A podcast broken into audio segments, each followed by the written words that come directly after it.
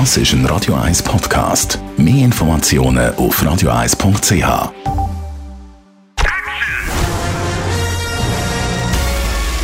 Sein Urteil sorgt dafür, dass Sie nie im falschen Film sitzen. Die Radio 1 Filmkritik mit dem Wolfram Knorr. Schönen guten Morgen, Wolfram. Guten Morgen. Wolfram, wir reden heute über den neuen Film vom schwedischen Regisseur Ruben Östlund. Und äh, es ist der Film, der das Jahr am Filmfestival Cannes abgeräumt hat. Goldige Palme, äh, Standing Ovations. Triangle of Sadness heißt der. Und ich habe gelesen, es ist ein Film, der so, und auch wenn ich das da anschaue, heute auf dem Zürich-Tipp vorne drauf, äh, äh, ein Film, der die Welt von der Schönen und Reichen so richtig genüsslich äh, aufs Korn nimmt. Jawohl, es ist vor allen Dingen ein Film, um auf den Titel zu kommen, der zunächst mal etwas befremdlich wirkt. Das ist ein Begriff aus der Schönheitschirurgie. Und das gemeint ist eine Stirnfalte. Das ist das Dreieck der Traurigkeit. So wird das genannt von den Schönheitschirurgen. Und in dem Film geht es zwar selbstverständlich um die Superreichen, aber es geht vor allen Dingen um die äußere Erscheinung, um die Fassade jedes Menschen. Der Film ist in drei Kapiteln geteilt. Er beginnt am Anfang in einer Modeagentur. Da ist ein, ein, ein Casting, ein Modecasting und das junge Pärchen, das die Hauptrolle eigentlich spielt, das wird durch alle drei, meandert durch alle drei Kapitel.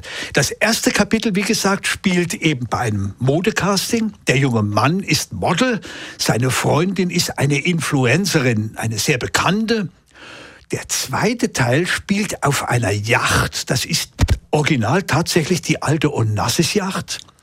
Und dieses junge Paar darf dort kostenlos teilnehmen, weil sie eben Influencer sind und da die machen Werbung für die und so weiter. Und der dritte Teil spielt auf einer einsamen Insel. Das hat natürlich einen Zusammenhang.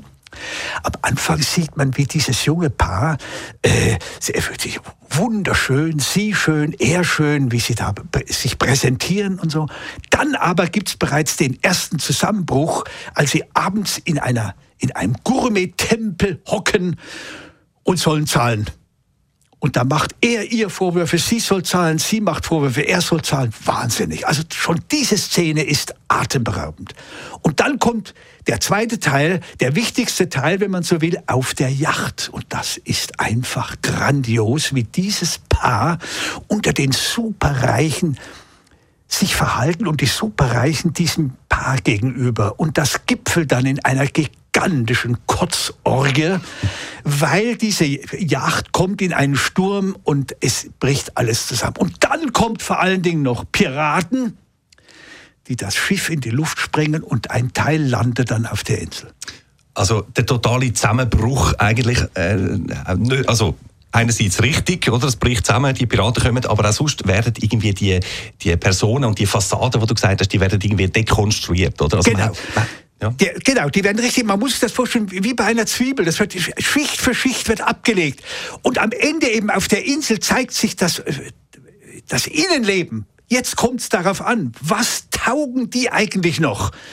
Und das ist dann schon ziemlich erbärmlich. Und der Östlund macht das eben so großartig. Das ist eine Gesellschaftssatire natürlich. Und er macht das aber mit großen, wunderschönen Breitleinwand. Also das ist ein Film eigentlich für ein breites Publikum. Auch wenn man am Anfang irritiert ist, wie das aufgezogen ist. Aber es macht einfach einen riesen Spaß, diesen dieser Geschichte zu folgen und vor allen Dingen auch auf dem Schiff dem Kapitän, der sich in den Suff begibt, weil er sagt, er hat schon so viele Kreuzfahrten gemacht mit Superreichen. Ach, er bleibt in seiner Kabine lieber und gibt sich dem Suff hin. Das ist alles großartig gemacht. Also es ist wirklich eine genaue Beobachtung und ein mit natürlich Übertreibung, das ist ja deshalb eine Satire, aber einfach großartig und wirklich je zu empfehlen. Der dauerbesoffene Kapitän können wir noch äh, nachliefern von Woody Harrelson, vom großen Woody Harrelson gespielt, macht das glaube ich auch sehr lustig und äh, einfach nochmal von dir, das ist ein, ein Film, den man uneingeschränkt kann empfehlen, indem ich deine Aussagen. Unbedingt, ja, also, also auf jeden Fall empfehlenswert, für alle. Wunderbar. Der Film heißt Triangle of Sadness und läuft ab heute bei uns im Kino. Danke vielmals, Wolfram. Bitte. Die Radio 1 Filmkritik mit dem Wolfram Knorr gibt's auch als Podcast auf radioeis.ch.